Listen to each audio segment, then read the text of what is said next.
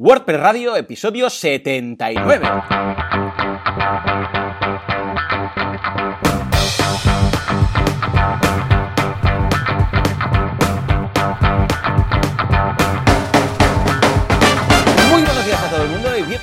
Más, una jornada más, un miércoles más a WordPress Radio, el programa, el podcast en el que hablamos de este fantástico CMS que es WordPress ¿eh? y de cómo nos ganamos la vida con él y todas estas cosillas. ¿Quién hace esto?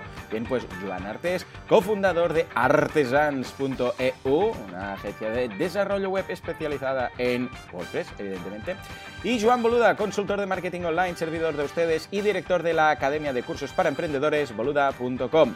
Joan, muy buenos días. Muy buenos días. ¿Qué tal? ¿Cómo va? ¿Cómo va todo? Pues muy bien, mucho trabajo, como siempre, ¿Verdad? ya lo sabes. Pero, pero bueno, eh, aquí estamos otra semana más aquí con el podcast, como siempre, un montón, con un montón de cosas por hacer, muchas WordCamps organizando aquí, mitad, bueno, nada, nada nuevo. Ya te digo, no, no, es muy loco. Eh, ¿Quién dijo crisis? Escucha, es que no doy de sí, o sea, no doy más de sí. Ahora ya todo, todo ya es coste de oportunidad. Cualquier cosa que hagas ya es coste de oportunidad. Porque hay de trabajo que no, vamos, que para parar un tren. Y de hecho, incluso algunos trabajos express, ahora lo comentaremos, ¿no? En esta semana. Yo por mi parte, pues nada, esta semana eh, tenemos un interesantísimo curso de fotografía microstock que consiste en ganarse la vida vendiendo fotos. ¿eh? Entonces, hay una opción muy interesante. A ver, el microstock básicamente es esto, es vender fotografías sueltas, que tú dices, pues mira, yo soy fotógrafo, te hago esto, o bueno, a veces son ilustraciones, a veces, eh, no sé, pues diseños vectoriales, todas estas cosillas, ¿no? Y nada, la subes a tu web y la vendes, o vas a una agencia de estas de microstock, estilo Shooter 123 y todas estas. y, y claro, es todo un mundo. Esto es todo un mundo, porque claro, estar ahí no quiere decir que vayas a vender. Entonces, eh, Carlos Navarro, que es el profesor que se dedica a esto, de hecho, eh, que es el profesor de temas de eh, microstock en boluda.com, pues nos ha preparado un curso muy interesante en el cual explica él cómo empezó, qué es lo que ha aprendido, cómo posicionarte dentro de estas páginas, porque no deja de ser un marketplace. O sea, una página de estas de microstock no deja de ser un marketplace de gente que sube sus fotos para vender. Bueno, pues él ya tiene ingresos recurrentes cada mes, vive de esto, de hecho, eh, vino ya al Late Show y nos contó cómo, cómo empezó todo esto. Y nada, pues comparte con todos nosotros eh, su experiencia y dice, pues eso, lo que tienes que tener en cuenta, temas de precios, cómo evitar que rechacen tus fotografías, el examen que tienes que pasar en algunos sitios, bueno, todo eso. jolín. O sea que es todo un mundo, ¿eh, Joan? Es todo un Sí, mundo. sí, le, le echaré un ojo porque a veces, mira, nunca se sabe conocer este tipo de, de memberships, ¿no? Que, o el tema de fotografía en microstock, ¿no? Al final, Sí, sí, porque es muy, muy interesante. Sí, ya te digo, es que hay gente que vive de esto. De hecho, Francés, que, que es el realizador del Late Show, ah, durante un tiempo estuvo ah, metido ahí y empezó a ganar dinero y tal. Lo que pasa es que, bueno, pues por temas profesionales empezó a trabajar con otras cosas. Pero vamos, muy interesante. Y luego a nivel personal, que nada, que este fin de semana he estado en Andorra, ¿eh? me he ido a Andorra a dar una charla sobre temas de emprender y ah, la facilidad de ciertas herramientas que nos permiten emprender de una forma lean. Y el caso es que ahí mucha gente, cuando lo dije, porque lo dije en Instagram, ya sabéis que me, me podéis seguir en Instagram, instagram.com barra boluda, ¿eh? y si no, pues nada, buscáis boluda en, en Instagram y me encontráis por ahí. Y lo comenté, digo, estoy aquí en Andorra y tal, y mucha gente me pidió ah, temas de fiscalidad en Andorra y montar empresas en Andorra, ¿no? Porque desde el 2012 Andorra ha cambiado completamente, se ha abierto a todo lo que es la economía externa. Y ah, ahora es mucho más fácil montar un negocio ahí. Y entonces, justamente, en las charlas que yo daba por la tarde, había unos ah, abogados que se dedican a esto. Bueno, tienen un servicio especialista en esto. Y mm, los voy a traer al podcast. Los voy a traer al podcast, no sé, la semana que viene o la otra quizás. Y vamos a hablar de, esto, de si vives en España, si puedes o no montar un negocio en Andorra, qué es legal, qué requisitos hay, un poco todo esto, porque creo que puede ser de interés, más que nada, porque muchos de los que nos escuchan tienen empresas virtuales, es decir, no tienen un, un negocio a pie de calle o no envían negocios físicos, porque claro, si hay aduanas de por medio ya es más complejo, ¿no? Pero todo lo que sean membership sites, infoproductos, todas estas cosas, creo que vale la pena que, que comentéis y bueno, al menos que lo valoréis, ¿eh? O sea que los traeré, los traeré. Y de paso, bueno, pues me fui con toda la family y disfruté un poco de, de Ordino, de Andorra y, y de todo lo guay, qué típico de este país tan cercanito, pero Exacto. tan desconocido a la verdad, ¿no? Espero que apagases los datos del móvil porque la última vez que estuve por ahí, ¿Sí? ¿Estuviste? yo, tu- tuve un susto yo. Sí, porque- yo avisé. Y llamé a Movistar y les dije, voy a hacer esto, necesito algo digno. Y, sí, me ofrecieron un, plan de estos de, una tarifa plana, de no sé qué, y dijeron, mira, pues pagas tanto al día, no sé si eran 7 euros al día o 9 euros al día, entonces estuve solo 3 días, o sea que sin problemas. De todas formas, te digo algo, tiene una fibra óptica del copón. En Andorra, sí, sí, yo me he sorprendido. Y mm, el cable, ya te digo, lo están, pasando, están acabando de pasar en sitios que, que, vamos, recónditos. Y de hecho, creo que lo comentaré también en el, en el programa. Y el hotel, muy bien, o sea, tenía wifi y llegaba a todas partes. A ver, tampoco era como para tirar cohetes, eh, porque es un hotel, un wifi compartido, pues ya puedes, eh, puedes imaginarte, ¿no? Pero bien, muy bien, o sea que pude subir los vídeos de Instagram y tal. Qué guay. ¿Y tú qué, Joan? ¿Qué esta semana? Porque es muy interesante lo que tienes en la escaleta. Bueno, de hecho ya me lo comentaste, porque una cosa es hacer entregas flash, pero esto fue reflash. Cuéntanos un poco, a ver. Exacto, sí. La semana pasada ya hice algún spoiler de que estábamos haciendo pues alguna landing para algún videojuego y tal, no sé qué pues como ya está publicada, pues ya podemos hablar de esta, de esta landing, que mm. se llama eh, Clash Royale, no sé si te suena esto, este juego. Sí, sí, sí, bueno, es que no, me habrá parecido a mí en anuncios y banners de aplicaciones y de juegos y tal mil veces. Sí, señor, sí, señor. Pues es un juego de la gente de Supercell. Pues resulta que la, liga de, de, videojuegos profesional, que es de, de, Media Pro, es como si fuera la liga de fútbol, pues este, en este caso es la liga de videojuegos, hmm. organiza campeonatos a nivel mundial de selecciones y tal. Y nos hmm. vinieron el, un viernes de hace dos semanas. Sí. Nos pidieron la web. No, mira, que necesitamos una web para el jueves. Y nosotros, ¿cómo? Toma y hablamos de, mira, esto es tanto, recargos por temas flash, y ellos, sí, sí, adelante, lo, necesitamos ya esto. Bueno, entregaron el material el fin de semana, publicamos el, bueno, terminamos el miércoles la, página y la publicamos el jueves. Mm. Y bueno, si la queréis ver es crnationscap.com Oh, Dejaremos chula, la estoy viendo ahí. ¿Esto qué es? ¿HTML5? Flash? HTML5. Que va, es una plantilla que es la, la Flatson, una plantilla. No digo lo de. ah, ah vale, entonces es vídeo lo que hay de fondo. Video, sí, sí, vídeo ah, background. Vale, Bueno, es que esta gente a nivel de ilustraciones y tal es una pasada. O sea, claro, es lo pasaron. Claro. Sí, sí, sí, sí, sí. Y hemos usado la plantilla de Flatson porque es la que más eh, cómodo nos sentimos para este tipo de proyectos rápidos que lleva un builder que está bastante bien y tal, que, pero claro, como esto es una cosa provisional porque estamos mm. maquetando la versión buena, la, la, landing final, la estamos maquetando eh, a mano con HTML porque va a integrar un software, pues esto eh, fue para salir así, mm, Flatsom, y cogió mi socio Arnau, se encerró en un despacho durante una semana. No me habléis, no me habléis, ¿no? Estuve ahí. que nadie me diga nada los clientes llamando y que él, como si no estaba, porque es que teníamos esta súper entrega, es un cliente guay, le hicimos este, este favor. Así ah, que, así que nada. Muy bien, escucha, entonces esto es, eh, es también algún tipo de servicio que tengáis en Artesans así, web en una semana, web flash o algo así. Sí, sí, si nos viene un cliente y nos lo pide, si cuadra y hay recursos y luego pues acepta el recargo este, porque claro, las webs tienen un precio, si te la planifico, pues mira, dentro de tres semanas tal, pero si quieres para allá, esto tiene un precio diferente porque hay que mover recursos, hay que mover proyectos, etcétera. Pues en este caso también es un servicio que, ofrecemos. Me gusta mucho, la verdad es que es muy, muy limpia y además, bueno, es lo que dice, escucha, es para salir del paso, porque se tenía que poner algo, eh, da el pego, está muy bonita. Ah, pero claro, estáis eh, preparando la, web en serio detrás, ¿no? De fondo. O sea que perfecto para este tipo de cosas. Pues mira, tirar de una plantilla, aunque tenga un builder incorporado, no pasa nada, porque claro, luego esto va a ser sustituido por la web definitiva que estáis haciendo a medida. O sea que perfecto, lo veo, bien.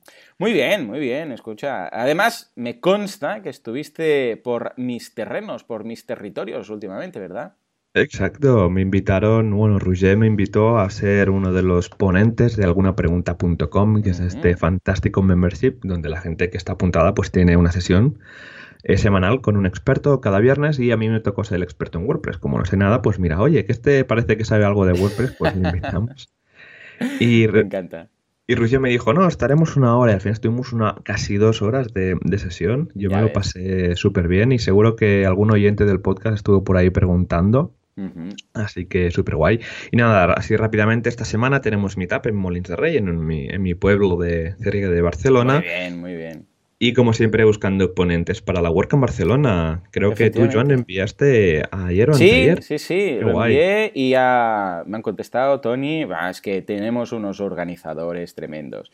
y ya, ya hemos quedado, aún no voy a hacer spoilers de, de, la charla, por si acaso, no sé, que igual no me dejan, y voy a preguntar primero permiso, como en WordCamp Europa, ¿no? Que decían, no digas nada hasta que se publica. Y yo, vale, vale, no digo nada, no digo nada. Pero vamos, en principio voy a estar ahí de los eh, de primera a primera hora, o sea que os va a tocar madrugar, ¿eh? Sobre todo si queréis escuchar. Esperemos que no sea a las, las cuatro y media. te aseguro que no, porque creo que no habrá abierto ni el venue ¿eh? en este caso. O sea que, bien, bien. Por cierto, en algunapregunta.com eh, ya sabéis que está este viernes, ahora que lo he comentado, este viernes viene Sara Sánchez que va a hablar de fiscalidad para autónomos. O sea que Ojo, porque creo que os puede interesar muchísimo. ¿eh? Este viernes, día 20, Sara Sánchez nos va a estar comentando todas esas cosillas que deberíamos tener en cuenta si somos autónomos, porque puede ser que, escucha, que con algún tip que te dé, pues que no sabías, te ahorres una pasta. O sea que si estáis apuntados, y, y si no, escucha, por 10 euros, aunque sea solo para esta sesión, apuntaros porque os aseguro que os puede salir muy a cuenta. Ah, y, bueno, y luego la semana siguiente estoy yo y la semana otra, atención porque va a ser interesante porque será la primera charla, bueno, la primera sesión de preguntas y respuestas de alguien, porque alguna pregunta.com, la idea, esto no lo sabe nadie, spoiler, ¿eh? Pero la idea es que empezó con una charla al mes, la mía, ahora es una charla a la semana, ¿eh? Pero la idea que tenemos a largo plazo con Roger es que haya una charla cada día. O sea, que cada día haya una sesión. Sí, sí, sí. Esto a largo plazo. No lo decimos, es secreto, pero ah, el, membership site como tal, a medida que vamos ah, generando pues más ah, facturación, podemos aplicarle más recursos, podemos poner gente que esté ahí y la idea es que a, pues yo sé, a año, año y medio vista, pues haya sesiones cada día. Entonces, algunapregunta.com, como es genérico, va a tratar, y fijémonos que todo esto es WordPress, ¿eh? Si queréis, un día os explico cómo está hecho, pero es básicamente todo WordPress pues eh, sea mm, cualquier tipo de tema. Por ejemplo, eh, dentro de tres semanas va a venir eh, María Merino y vamos a hablar de temas de nutrición. O sea, poco a poco vamos incorporando expertos de todas las temáticas. Que por cierto, María Merino vino ya al podcast y fue ah, muy viral hace un par de semanas, bueno, ¿qué digo par de semanas? Hace un par de meses ya, con el tema de su hijo que, que estaba comiendo garbanzos y se hizo viral una foto en Twitter y bueno, mil historias. O sea que iremos trayendo gente de distintas disciplinas y en función del feedback que nos pidan los socios, pues vamos a ir ah, añadiendo más, más gente y más, más temáticas. O sea que échale un vistazo, va. Alguna pregunta.com. Y ahora sí, si te parece, nos vamos a hablar del patrocinador que está ahí esperando en la puerta con su... Eh, de, hecho, tenemos a Mon aquí, no lo sabe la gente, pero tenemos a, Mon eh, de SiteGround, eh, director general de SiteGround del mundo, bueno, de España, de España, Country Manager, creo que se llama. Sí. el señor Padrón, lo tenemos aquí. Que pase y le damos la bienvenida, si te parece. Vamos. Vamos allá. Entre todos los hostings malvados que hacen overselling, tenemos a alguien que juega limpio. Tenemos a SiteGround. Efectivamente, SiteGround lo hace muy bien, estoy muy contento desde que nos hemos pasado aquí, que vamos, esta web vuela, pero vuela así. Y además, atención porque esta semana voy a hacer un experimento, voy a activar el módulo que tienen especial de Google PageSpeed. Oh.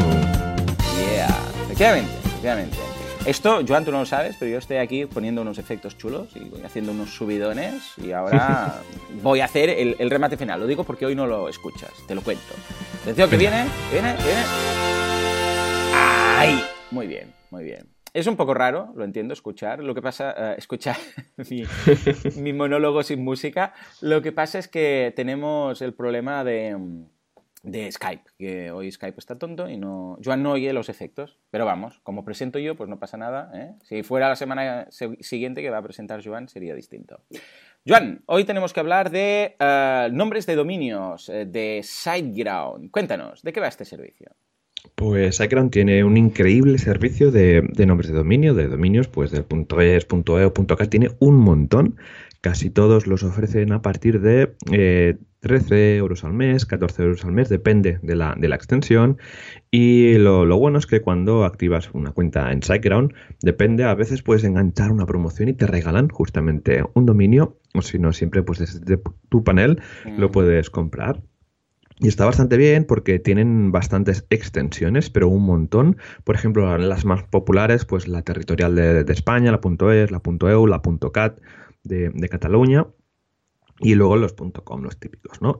También tiene una cosa interesante que son los dominios por país, que podemos comprar eh, dominios de diferentes países. Esto, pues, si estamos montando una, una web, un e-commerce y tal que tiene, pues, eh, diferentes localizaciones, si estamos usando un e-commerce de español, pero que también hay un idioma francés, portugués y tal, a veces lo ideal es montar también esos, esos idiomas en los dominios eh, también geográficos, ¿no? Para temas de SEO, para la confianza de la gente, pues claro, si un inglés si un British ¿no? de, Inglaterra hmm. ve que se va al idioma inglés y le aparece un .co.uk, pues le va a molar más, ¿no? A lo mejor porque está ahí su dominio de, de UK. Pues iGram pues tiene este servicio, también tienen los dos servicios de estos dominios especiales, pues el .club, el .xyz, .bike, .guru, .fotos, está, está bastante curioso el tema de los dominios especiales. Esto sí hay que vigilar con los dominios especiales porque son un poco más caros, aunque los que tienen SiteGround normalmente rondan los 30 a 20 euros, depende mucho del tipo de dominio. Ah, una cosa muy interesante también es el tema de la privacidad y es que em, en SiteGround podemos hacer que los dominios que eh, compremos a través de ellos tengan eh, el juice privado. Eso quiere decir que sí. Mm, bien. Esto, claro, ah, cuando compramos un dominio, ¿vale? Que sale ahí nuestro nombre, eh, calle, teléfono y tal, esta información normalmente es pública, pero pública en el sentido de que vamos a una página web, ponemos un nombre de dominio y nos sale de quién es ese dominio, ¿vale? Entonces, eh, hace muchos años se inventó este sistema ¿no? de proteger esa información. Entonces, en SiteGround, por solo 98 céntimos al mes, podemos activar este, este servicio pues, para proteger un poco nuestra intimidad, ¿no? Porque si no, claro, si nuestra dirección de facturación y somos autónomos en nuestra casa, pues ostras, no mola mucho, ¿no? Aunque salga ahí nuestro teléfono. ¿vale? Así que es muy recomendable pues activar esto.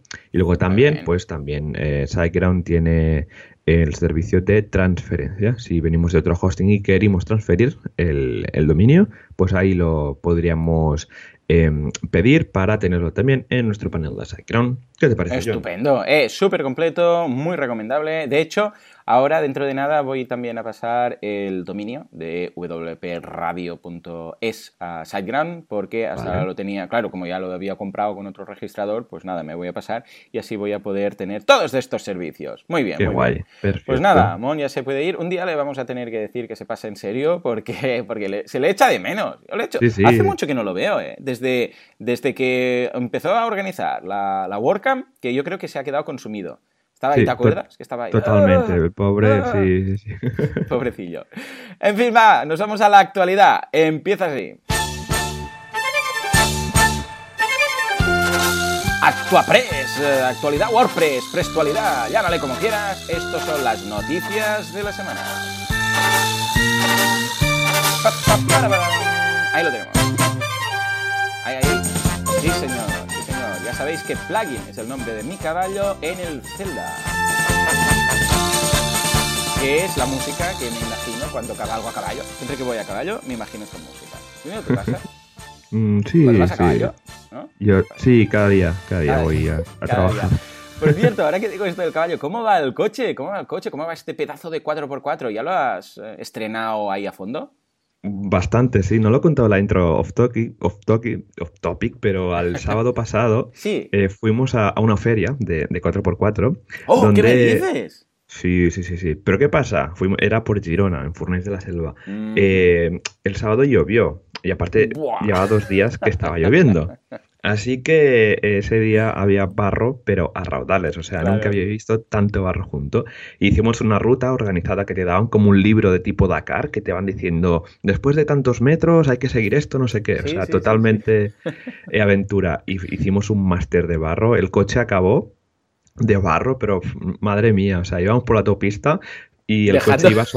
Sí, sí, tal cual. La huella. Sí, sí, ya pues, tengo ahí en, en, mi Instagram tengo algunas fotos. ah, voy a mirarlo, voy a mirarlo. Qué bueno, ¿no? Ostras, tú. Muy bien, muy bien. Cuando fuiste al túnel de lavato dijeron, no, no, no, no, hemos cerrado, hemos cerrado. no, no, que este...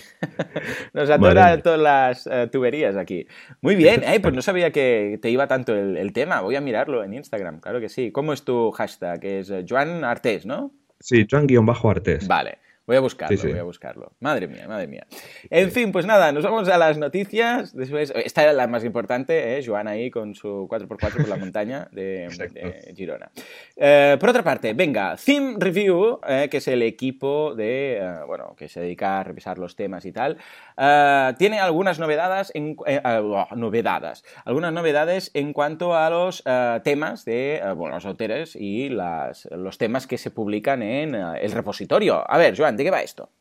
Esto, bueno, esto como has comentado, ¿no? El equipo este que revisa los temas que van entrando, ¿vale? Siempre ha habido un poco de, confusión o es complejo, ¿vale? Hmm. Estar ahí porque la gente al final, los voluntarios que estaban ahí tenían que repasar casi todo, ¿vale? Pero un montón de ¿eh? cosas. Tanto tú como yo hemos estado ahí y es, se tiene que entrar tema a tema, mirar el código, mirar que se cumple todo, es muy loco, ¿eh?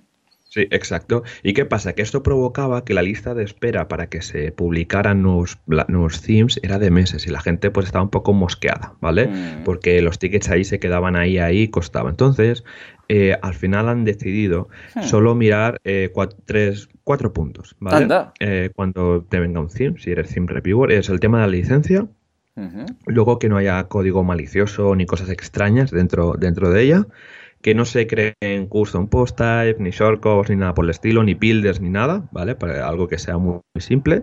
Y luego temas de seguridad. O sea, al final, esto van a ser los cuatro puntos que un theme review va, a tener que mirar, cuando antes tenían que, mirar, pero un montón de cosas. Yo me acuerdo que tenías que revisar los coding estándares de WordPress, tal, no sé qué.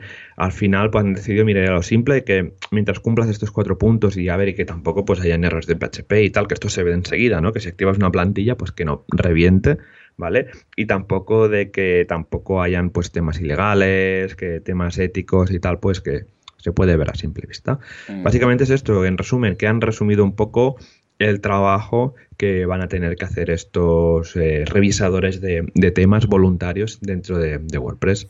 Estupendo, muy bien, pues nada, felicidades ahí por, porque me consta. Bueno, de hecho, cuando yo estaba ya había una lista de espera eh, importante, imaginaros ahora cómo debe estar, cómo debe estar el tema, ¿no?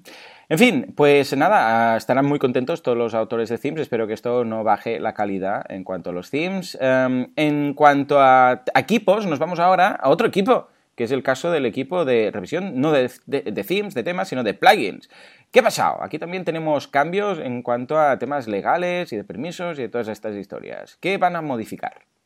Pues es un tema un poco que me quedé un poco así yo, pero bueno, que mm. parece que los plugins que se hospedan en WordPress.org eh, no pueden, eh, bueno, no van a poder eh, garantizar el tema de la, de la, de cumplir la ley, ¿vale? Claro, porque al final si es un, tema, es una recomendación que los plugins lo tienen que, seguir, pero también es un poco para la base de las manos, ¿no? Para evitar tener problemas. Pero básicamente es que los, si alguien tiene un plugin publicado ahí, se guarda emails y tal, al final es tu problema que guardes tú esos emails en tu base de datos. El, desarrollador del plugin te da la herramienta. Así que es un poco tu, cada a tu banda el tema de lo que haga el plugin con los datos de tus clientes o de tus usuarios. Al final, que en resumen es esto, que los plugins que estén hospedados en WordPress pues pueden que no cumplan el tema de la legalidad y que te lo tengas que cobrar tú con tu abogado, etcétera. Creo que esto lo hablamos, no sé si aquí o en alguna pregunta.com, el tema de, de, legal, ¿no? De cómo, cuál sería el camino y al final es siempre, pues mira, eh, consultar con un abogado porque es un tema muy complejo este que nos va a venir en, en, un mes y, poco más y que hay que ir revisando. No sé si, Joan, tú has tenido muchas peticiones de este tema. Sí, muchísimas. es, de locos. O sea, además que como entra en vigor ya, pues sí, sí. Vamos a tener que dedicar... Podríamos, claro, no es propiamente WordPress, pero es algo que toca bastante de cerca y tampoco es plan de dejarlo para octubre, para la WordCamp, porque ya pues va a ser que no, ¿no? Pero sí, mira, igual podríamos hacer una especie de, pequeño resumen de cuatro cosillas de las novedades y, lo enfocamos para un especial. Sí, sí. Me parece Pues nada, exacto, pues nada esto simplemente es que, a ver, la gente que, controla el tema de los plugins WordPress.org comentan de que no todo el mundo que tiene un plugin va a poder Mm. cubrir el tema legal, porque al final somos developers y si encima haces un plugin que es gratuito y encima tienes que contratar a un abogado y tal, ¿no? lo que se recomienda sí mm. que pues un poco pues hacer un poco de anuncio, oye, vigila con tu lo que vas a hacer con este plugin y tal, pero al final es un tema bastante lógico. Yo si tengo un plugin y ahora me tengo que meter yo a ver qué temas legales en Europa y en Estados Unidos tengo que aplicar, bueno, sobre todo con temas, eh, por ejemplo, el tema de las cookies. O sea, sí temas, eh, plugins de cookies en el repositorio, mil. Pero que, lo hagan bien, porque yo creo que como habrá uno o ninguno. Claro, entonces, ¿qué? ¿Qué vas al desarrollador a pedirle tus explicaciones cuando es un plugin que está ahí en el repositorio y tal? ¿Se refiere a eso? Bueno, pues ahora hay ese aviso que dice, escucha, Ojo que esto es un plugin que está aquí, que es un código, que es libre, que tú puedes modificarlo si quieres, pero que, escucha, si no cumplan, eh, si no cumplen ciertas leyes, y sobre todo aquí en el ámbito europeo, que es un Cristo esto, porque cada, cada país puede pillar su norma propia y tal, ¿no? Eh, pues eh, mira, lo pillas, esto es código abierto, lo adaptas y tal, pero vamos, que en ningún momento va a ser, va, a tener lo que se llama esto de la, de la compilance esta de, la, de las leyes, ¿no? Va a cumplir exactamente la ley de cada país y como toca. Sí, sí. Muy bien, yo, lo yo lo veo muy correcto. O sea, que hay un plugin no quiere decir que tú digas, ah, vale, pues si hay algún problema, culpa del desarrollador, ¿no? Imagínate, nadie subiría plugins. Es que imagínate, imagínate si para cualquier cosa que pasa, que, ¿será que no hay errores? Eh, claro, tú a veces puede ser que instales un plugin, yo qué sé, eh, vamos a poner un, caso muy, muy extremo, WooCommerce, ¿vale? Y que pase algo con el plugin a nivel legal y que resulta que te metan un puro, ¿vale? Eh, claro, ¿qué vas a hacer? ¿Vas a reclamar a WooCommerce? No, te van a decir, sí, pues reclama, pero o sea, esto es un código, está aquí, es gratuito, si quieres lo usas y si no quieres, no. O sea que, curioso, curioso, ¿eh? Donde llegamos, pero claro, cada vez hay más temas de legislación, cada vez la gente hace más dinero con WordPress y sus plugins, con lo que hay un momento en el cual la gente dice, escucha, ¿y si algo sale mal? ¿Y si pierdo aquí facturación? ¿Y si no sé qué? ¿A quién se pide todo esto, no? Muy bien, muy bien. Pues nada, Joan, vistas estas noticias del Theme Review Team y del Plugin Review Team, si te parece nos vamos al Feedback. Venga, vamos allá. Vamos allá. FitPress, WordFit, Vincent France. Efectivamente, ¿qué nos dice la audiencia? ¿Qué nos preguntan? ¿Cuáles son las dudas, teorías y eh, inspiraciones científicas eh, inspiradas?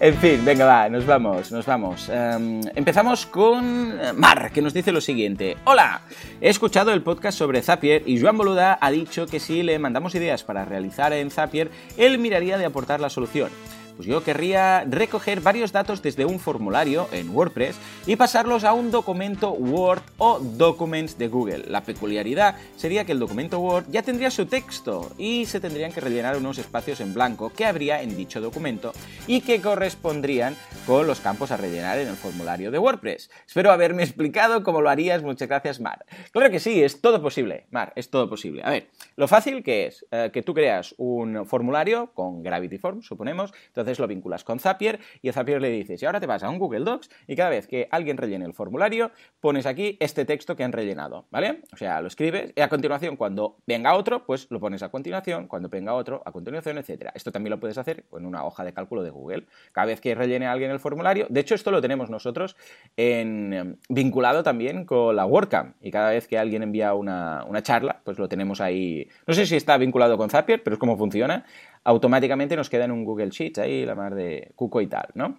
Bueno, pues aquí Mar va un paso más allá y dice, no, no, no, yo es que lo que quiero es que yo voy a tener un texto preparado, entonces quiero que se rellene este texto con unos espacios que va a haber, ¿eh? imaginaros que sea un documento, por ejemplo, y dices, voy a vender unos documentos, entonces la gente rellena y automáticamente se llena el documento con los datos que nos ha dado. Entonces aquí, fíjate, Mar, que la aproximación es distinta, mientras que de la otra forma es un documento único, es decir, tú tienes una hoja de cálculo o tienes un documento de Word y ahí vas añadiendo todos los campos, imagínate típico formulario, y se van añadiendo automáticamente al final del mismo documento.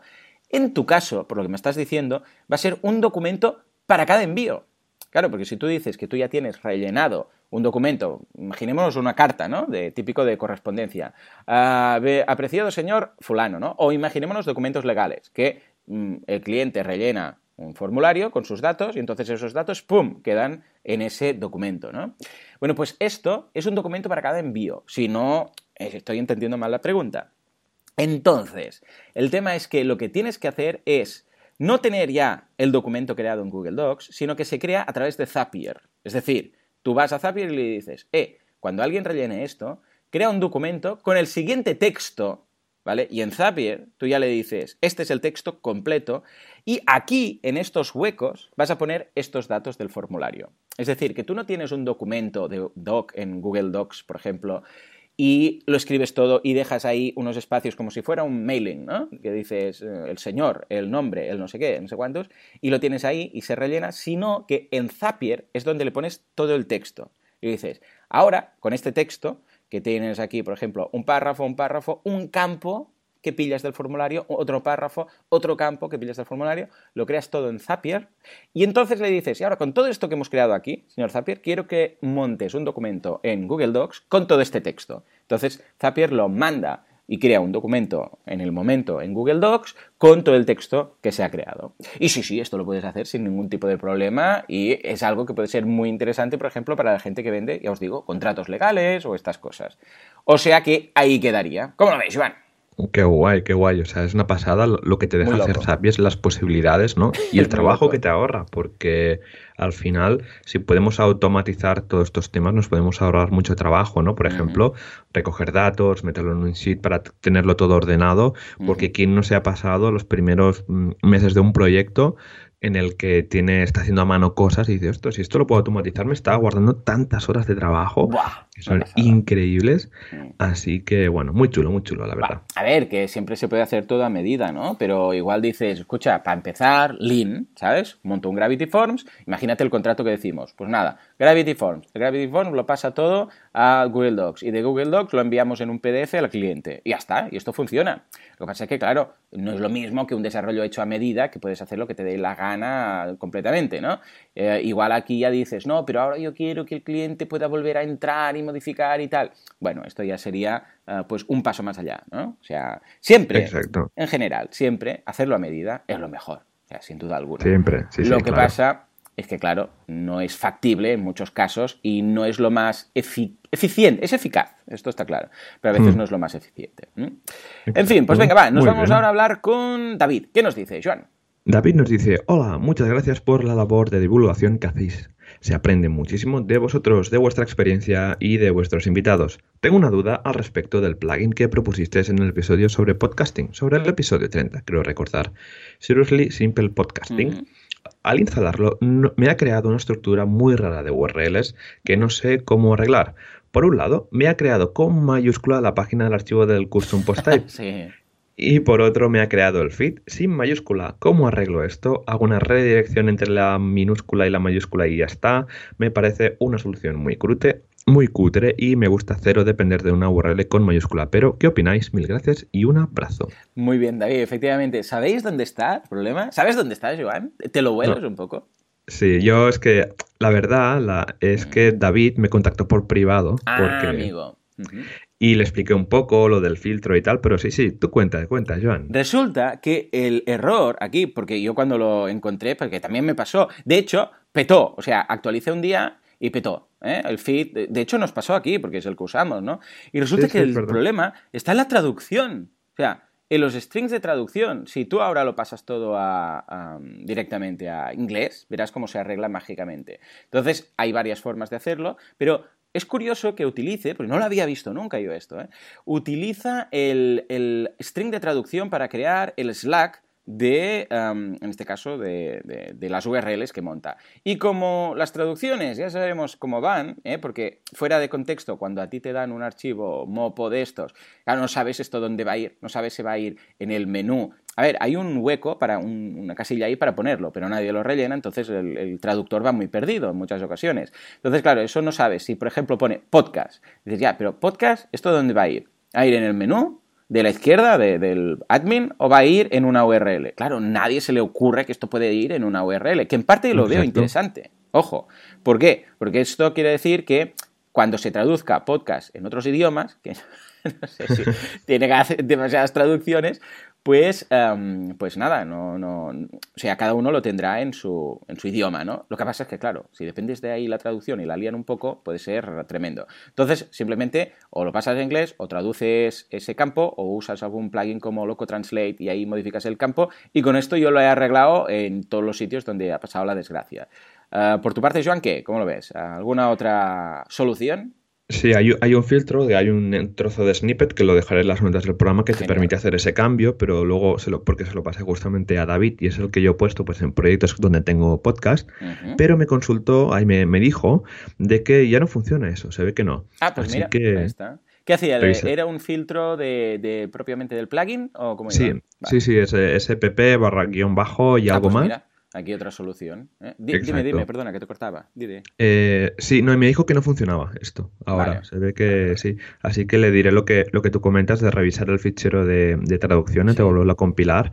Pero a mí no me gusta mucho, o sea, lo has dicho yo, se me ha cogido un poco el corazón, porque claro, si dejas de la mano de los uh. traductores el tema de la URL, es que ahí te pueden, te pueden fastidiar vivo con el tema del SEO, bueno, y tal, pueden provocar un error bastante catastrófico. Pero bueno me la apunto, eh, me apunto también el, trozo de código para hacer este cambio de, URL en, el, en el plugin. Sí, sí, yo ya te digo, ¿eh? lo monté cuando ya vi el panorama, pillé el Loco Translate, lo tenemos de hecho instalado en WordPress Radio, y entonces si nos vamos a... Ah, sobre todo, cuando lo hagáis con Loco Translate, ah, tenéis que instalar la traducción en un directorio aparte. No uséis el, directorio de idiomas, bueno, te da tres opciones. Instalarlo en el directorio de, idiomas, de, o sea, en, en, el propio plugin, esta es la primera opción de decir, no sé el orden, ¿eh? pero hay tres en el propio plugin, en este caso sería en Seriously Simple Podcasting. Problema, que cuando actualizas vuelve a petar, o sea que se, carga todas tus traducciones.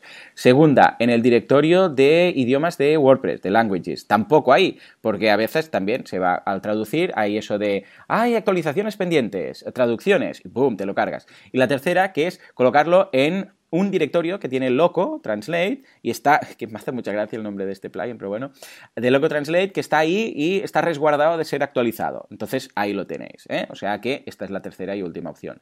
También hay un snippet por ahí para hacer estas cosas manualmente, lo que pasa es que, bueno, habiendo Loco Translate, pues, pues ningún problema porque es lo más fácil para cualquier implementador. ¿eh? Ya ves tú, ya ves tú, que pille, es curioso, ¿eh? que pille, y esto lo empezaron a hacer en, un, en una actualización concreta, dijeron, al Slack lo pillas de la traducción. Y yo, madre. Jolín. Bueno, lo más lógico sería que estuviera pues en el panel de opciones y poderlo cambiar desde ahí, no desde el modo de traducciones. Pero bueno, mira.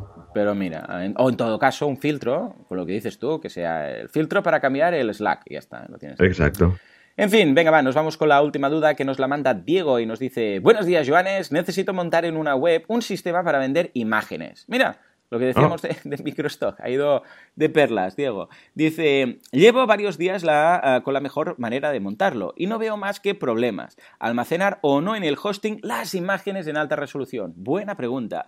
¿Cómo impedir que se puedan descargar las imágenes sin pagar? Yo había pensado que el cliente quiere algo sencillo, montar en un CPT en el que haya un campo personalizado donde suba su foto. Pero no sé cómo poner el tema del pago, si utilizar EDD, Easy Digital Downloads, WooCommerce o hay otro sistema más automático para mi cliente, si guardar las imágenes en alta resolución en el servidor para que se descarguen automáticamente o poner una imagen pequeña y luego mandarles un link con el archivo en grande. Esto tiene el problema de la automatización. O cómo impedir que la gente pueda descargar las fotos by the face. ¿Vosotros habéis montado algo similar? ¿Cómo lo habéis hecho? ¿No habrá algún plugin de WordPress que me solucione todo esto? Muchas, muchas gracias. Diego, ¡buah! Yo creo que hay mil caminos, ¿no, Joan? A ver, va, Muchos. esto uno, yo te diré otro y, Venga. y los comentarios de los uh, oyentes que, que, estén inspirados que también manden otros, va. Exacto. A ver, yo usaría WooCommerce porque WooCommerce te deja crear eh, archivos virtuales y, y, que, y que él justamente pues protege que cuando le llega el email al cliente le llega una URL que se ah, exclusiva para, para, eso. Y luego para el tema, claro, son imágenes de alta resolución y si queremos ampliar el disco duro de un servidor que es muy, está muy bien configurado para temas de performance, pues el disco es bastante caro. Yo lo que te diría es pues eh, pillar un Amazon de estos storage sí, señor. Al final hay mis soluciones de estas, ¿vale? Unidades de disco, o sea, servidores que simplemente son disco y conectarlo con WordPress con algún plugin. Por ejemplo, em, si tenemos eh, Amazon EC2, que serían las instancias estas tan guays que, que tienen y compramos cuotas de disco, pues creo que hay un plugin que te mapea los uploads hacia allí. Así que este sería yo más o menos el camino que, que yo seguiría. Sí, señor, 100% de acuerdo. Yo lo montaría quizás con uh, EDD, con Easy Digital Downloads, que es otra opción, y efectivamente funciona igual. Tú le dices en la página de la foto, pues le muestras la foto en baja resolución, ¿eh? o en pequeño, como quieras tú o con una marca de agua, como te dé la gana, y luego el archivo a descargar que sea la foto completa, ¿no? La foto en alta resolución. Y yo, particularmente, apostaría, como dice Joan, por Amazon. Entonces, uh, EDD tiene una extensión que se llama Amazon S3 y lo, hace, lo que hace es eso. Entonces, en lugar de hospedarlo todo directamente en tu... Es muy fácil de configurar, ¿eh? Pues simplemente le colocas las, uh, las, keys y, ya está. Le dices dónde va y en el momento de subir, cuando vayas a subir la imagen, eh, que normalmente dice insert media, a, subir y tal, pues hay una opción nueva cuando, vamos, ya sabéis, cuando vais a poner una imagen que te dice pillarla del disco duro o de la biblioteca, ¿no? Pues le dices, hay una opción que es upload to Amazon, Amazon S3. Y ya está, simplemente ahí le dices, lo sube y te olvidas del tema. Venga, ¿no? y como ya sabéis que esto solo se paga por transferencia, pues ningún problema. O sea, puedes hospedar, lo bueno de Amazon es que va por transferencia. O sea, si no... Exacto si no bajan archivos, pues no pagas eh, nada. O sea que en ese sentido, estupendo. ¿Mm? Muy bien, muy bien. Muy bien, ¿eh? ¿Qué, preguntas más chulas, ¿eh? Madre mía, sí, sí, eh, preguntas esta vez interesantísimas, complejas, estas de las que nos gustan tú. Qué guay, qué guay. Eh, deberíamos hacer un día un Ask Me Anything en una WordCamp, tú y yo. ¿Eh? ¿Qué te parece? Uh. Eh, o podríamos hacer un, un, podcast en directo desde la WordCamp. No sé si va a caber porque ahora igual vamos a, a los que llevan el, el escandallo, el horario, les decimos, hey, queremos hacer todo esto y nos, nos pegan, ¿no? Pero bueno. Sí, eh, bueno, mira, nunca se sabe tú. Una, un, un WordPress Radio en directo. ¿Eh? ¿Eh? ¿Eh? Bueno, esto lo hacen en la, la Eh, lo quieren hacer, quieren montar, bueno, están montando un track, mm. ¿vale? en el que van a poner micros, una centralita, una mesa de mezclas y tal, para em, poder hacer, grabar en directo y emitir en directo eh, un podcast. Así que Pablo Moratino nos ha invitado, Joan, así que luego si quieres miramos fechas y nos cuadramos un poco para ir ahí y también hacer un directo de, de WordPress Radio ahí. Venga, pues va, puede ser muy chulo, puede ser muy chulo. Yo las jornadas de podcasting que voy cada año Ah, ya estoy acostumbrado a ver estas cosas y le da un ambientazo tremendo, tremendo. Súper chulo, sí, sí. Pues nada, venga, ahora sí, nos vamos al tema de la semana, que tenemos que hacer un repaso y una limpieza. Vamos allá. El tema de la semana. Y Joan sigue sin escuchar la música. Efectivamente, el tema de la semana, Joan, después escucha de nuevo el programa y así te enteras de, de cuándo entraba la música y estas cosas. Vale, vale, vale. En fin, señores, a ver, el tema de la semana hoy es un tema muy clave porque me lo han preguntado justamente esta semana, incluso ayer contestaba por a través de un foro y tal, alguien que lo preguntaba, ¿no? ¿Qué pasa con los plugins? Es que es, curioso porque fue una, persona que estaba instalando varios plugins y no sé qué y dice, ostras, he borrado un plugin que tenía y al cabo de un tiempo lo he vuelto a instalar y tenían ahí aún todos los datos. Entonces preguntaba, ¿Por qué pasa esto? ¿Cómo es? ¿Dónde se guarda? Y dice, ¿en qué fichero lo guardan? Entonces, claro, me doy cuenta que esto es una, eh, una, cosa que cuando estás acostumbrado a trabajar con WordPress, pues ya sabes cómo va, pero que en el caso que, que no, pues te, te, llama la atención. Es, pues este plugin lo borré hace X tiempo. ¿Cómo es que ahora, yo un plugin de formularios, ¿no? Eh, lo instalas, después dices, no, me voy a cambiar a otro. Eh, al cabo de unos meses dices, no, ya me gustaba el otro. Vuelves y ves ahí los formularios aún, ¿no? A pesar de haberlo borrado. Entonces, vamos a contaros rápidamente cómo funciona esto para tenerlo en mente. Ah, ¿Dónde guarda la información un plugin? Bien, hay principalmente tres opciones. La primera opción, depende del tipo de contenido, es que lo meten todo en la tabla de ah, WP Options, ¿vale? Eh, WordPress tiene una tabla, ¿eh? ahí que se llama WP Options, que, donde normalmente todos los usuarios, todos los desarrolladores guardan datos concretos, específicos, ¿no? Por ejemplo, yo qué sé, pues cuántos posts o cuántos custom post type quieres ver en este caso de, de, podcasting, ¿no? ¿Quieres ver 20, 200? Cosas así que guardan. O, yo qué sé, un plugin para facturación. Bueno, pues guardan los datos eh, que te piden de tu empresa, ¿no? Guardan cositas pequeñas. Y va todo ahí, en esa tabla WP-options, guion bajo options. Luego hay la opción de usar las tablas de WordPress propiamente. Por ejemplo, pues, yo sé, imaginémonos que instaláis un plugin de testimonials, ¿eh? de testimonios de clientes. Eh, lo más probable es que utilice el custom post type, en este caso, llamado, yo sé, pues testimonials o lo que sea, y lo que haga es meterlo en la tabla de WP Posts de WordPress. Es decir, aprovecha los custom post types que están todos metidos en esta misma tabla y ahí los vaya creando. Eh, hay un campo que es eh, type dentro de los tipos de custom post type y ahí pondrá pues testimonials y lo va guardando ahí, ¿vale? Y finalmente la tercera opción es que cree sus propias páginas. Ahí digo sus propias páginas. Que cree sus propias tablas. Entonces lo que hace es decir, pues mira, yo sé, si instaláis Gravity Forms, veréis que de repente, si miráis la base de datos de WordPress, veréis que hay 11 tablas nuevas. O si instaláis, yo qué sé, pues WooCommerce, veréis que hay nuevas tablas. Entonces, ¿por qué hacen esto? Porque no encaja muy bien la infraestructura y como lo tienen montado eh, los custom post types y sería, mm, ¿cómo lo diríamos? No sería mm, bueno para el rendimiento de la página web, ¿vale? Entonces crean las suyas propias, pues dicen es que los campos que tiene un custom post type no tienen nada que ver con los campos que necesito yo para este contenido que se va a crear. Entonces, claro, para tener ahí la mayoría de, de campos eh, vacíos y además tener que añadir nuevos, no encajaba, ¿vale?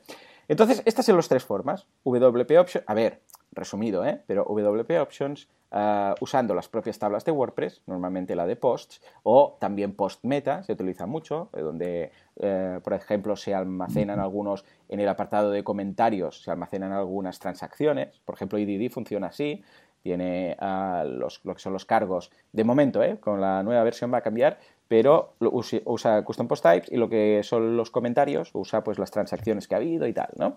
Bueno, pues estas serían las tres opciones. Hasta ahí todo bien. Dices, vale, ¿qué pasa cuando yo desinstalo el plugin? Bueno, cuando tú desinstalas el plugin, es que depende de cada desarrollador, ¿vale? Exacto.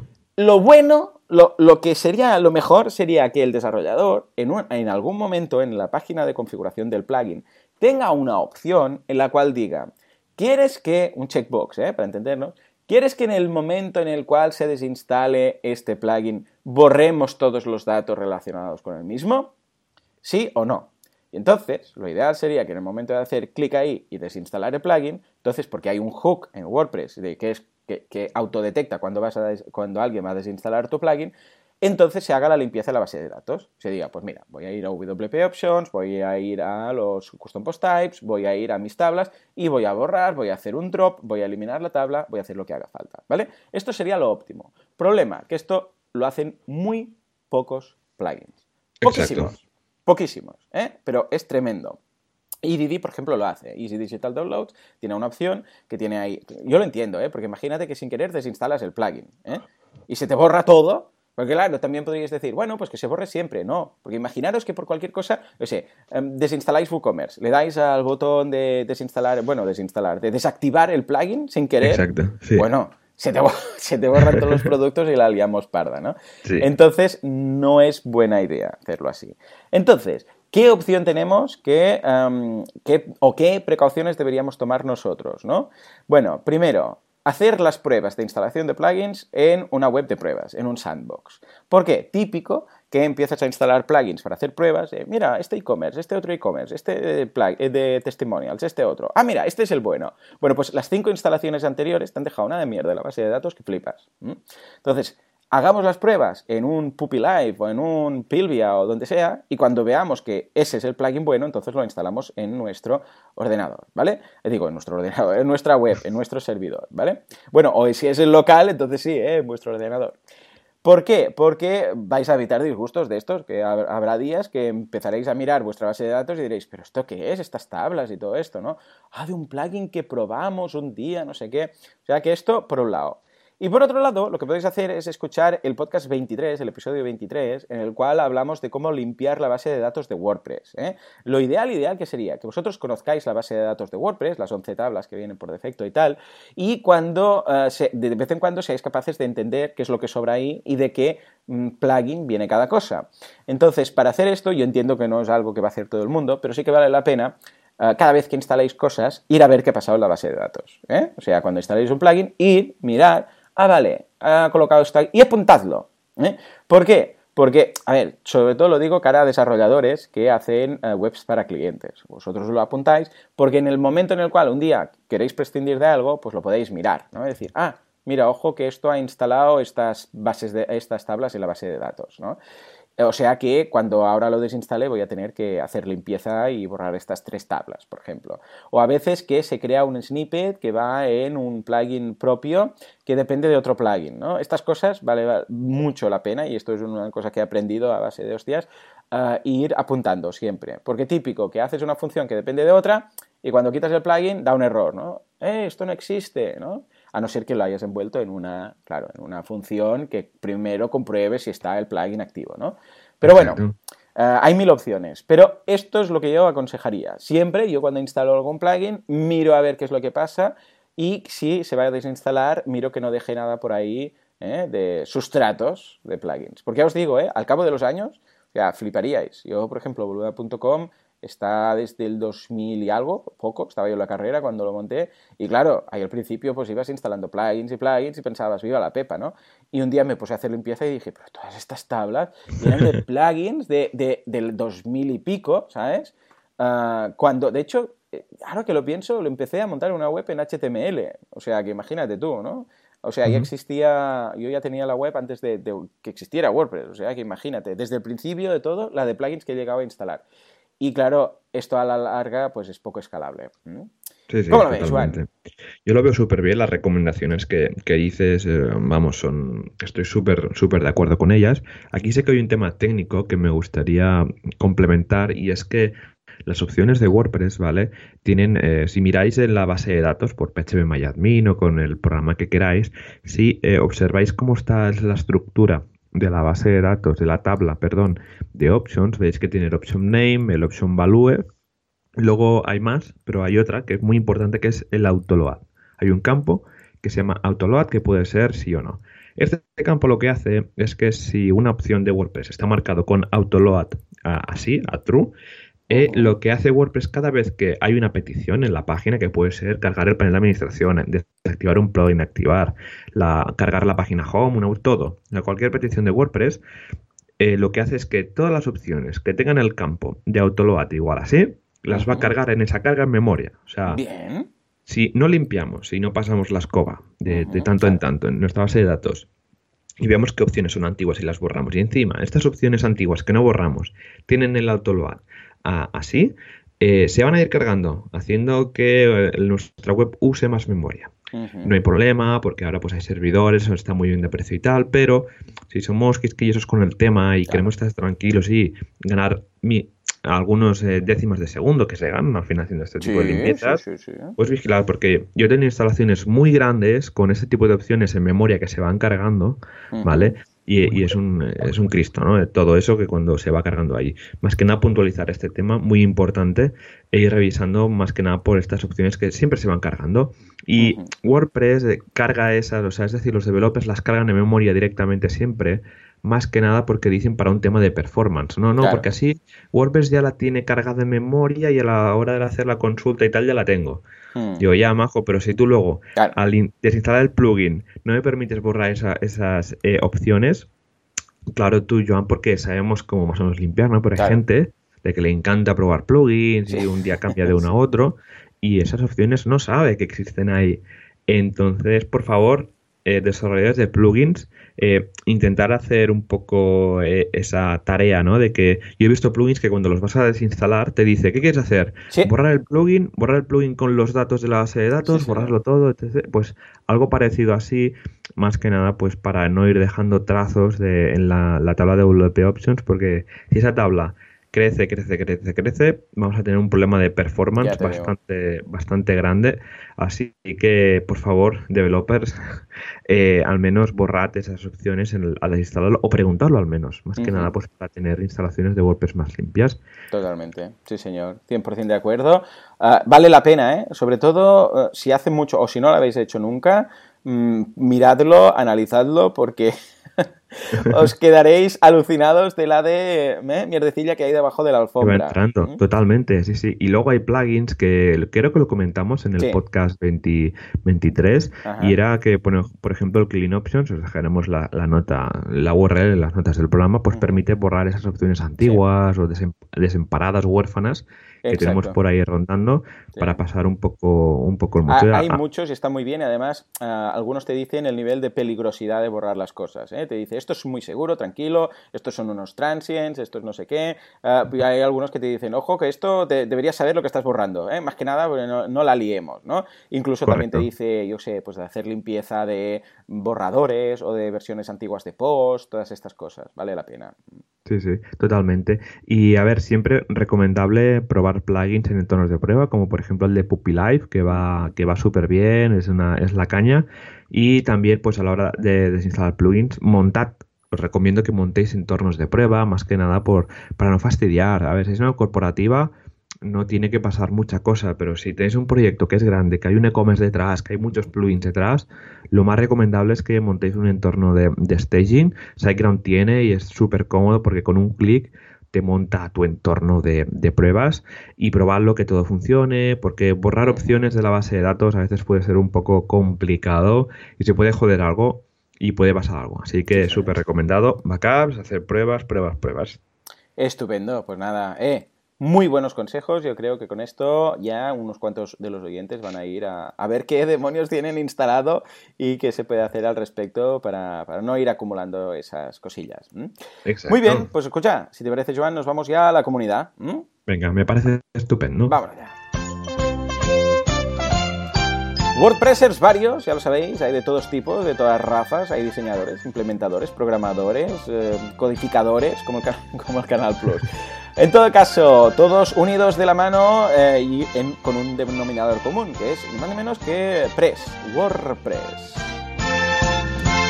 Venga, Joan, ¿qué tenemos esta semana? ¿Qué WordCamps, Meetups y cosillas tenemos? Pues mira, empezamos eh, que justamente hoy miércoles 18 de abril de 2018 tenemos Google Search Console y otros tips de SEO en Cádiz. En Granada, exprimir el flujo de compra en WooCommerce, vender más con menos esfuerzo. Y en Zaragoza, taller de Gutenberg. Luego saltamos al fin de semana, el día 21, bueno, este, justamente este fin de semana ya tenemos la WordCamp Madrid. De, este año, un pedazo de, evento. Eh, recordad, tenéis toda la info en madrid.wordcamp.org. Ya no hay entradas, lo han vendido todo, así que seguro que va a ser un exitazo. Luego el sábado tenemos Meetup en Molins de Rey, para donde van a hablar sobre Gutenberg, el nuevo editor de, WordPress. Luego saltamos ya al siguiente miércoles de la semana que viene, que Joan, que como comentamos, como el podcast sale los miércoles, pues mira, comentamos los meetups que es de miércoles a miércoles. Así que el miércoles de la semana que viene, el miércoles 25, tenemos en Lleida también Meetup de, Gutenberg, eh, conoce Gutenberg, el nuevo editor de contenidos de WordPress, y el día 25 en Orense, web multidioma con WPML. Muy bien, muy bien. Y nada más, tenemos más, mitad, más WordCamps para, para, anunciar. Aparte de la WordCamp Madrid, que es justamente ya este fin de semana, el 19 y 20 de mayo tenemos la WordCamp Bilbao, que ha sido así, super flash, o sea, la anunciaron la semana pasada, o sea, imagínate que... Ha dicho, ahí va la hostia, montamos una WordCamp, montamos una WordCamp, ¡pum! Y claro, los de la WordCamp Central dijeron, sí, sí, adelante, adelante. vamos, vamos.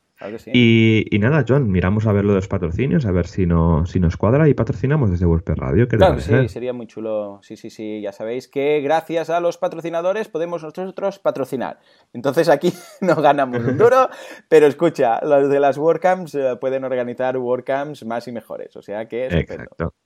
Luego, WordCamp Irum del 2 al 3 de junio de 2018, WordCamp Barcelona del 5 al 6 de octubre y también otra WordCamp nueva que también ha anunciado hace nada, WordCamp Granada del 17 al 18 de noviembre de este oh, año. Granada, ¿cómo me gusta Granada? Oh, me gustaría mucho ir. Hay muchos amigos de cuando años ya, yo era adolescente y era guía, era guía, iba por Granada y sí, sí, sí, un día lo contaré, era guía turístico, hace muchos años, eh, pero muchos, y hacía una ruta que era España-Colombina y entonces iba de, de, Barcelona a, bueno, hacía toda Andalucía y subía luego por Portugal, pero en Granada, madre mía, no he hecho amigos ahí, ¡buah! Ah, no me he pasado veranos yo en Granada.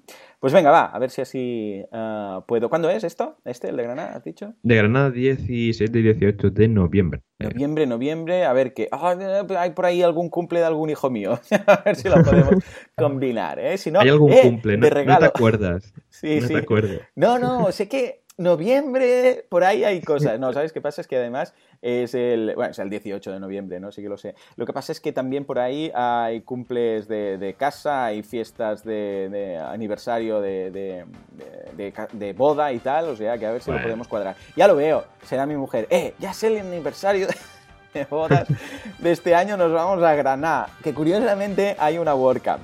En fin, señores, eh, como siempre, muchísimas gracias por todo, por vuestras valoraciones de 5 estrellas en iTunes que nos dan a conocer ¿eh? el podcast. Entonces iTunes nos pone ahí, la gente dice esto de WordPress qué es, y pueden descubrirlo y montar un negocio y arreglarles la vida. O sea que imaginaros, ¿eh? con una valoración de 5 estrellas, arregláis la vida a alguien. Oh, qué bonito. Oh, gracias por vuestros comentarios y me gusta en iBox, gracias por todo en general, porque sin vosotros esto no sería posible. Simplemente, esto no sería.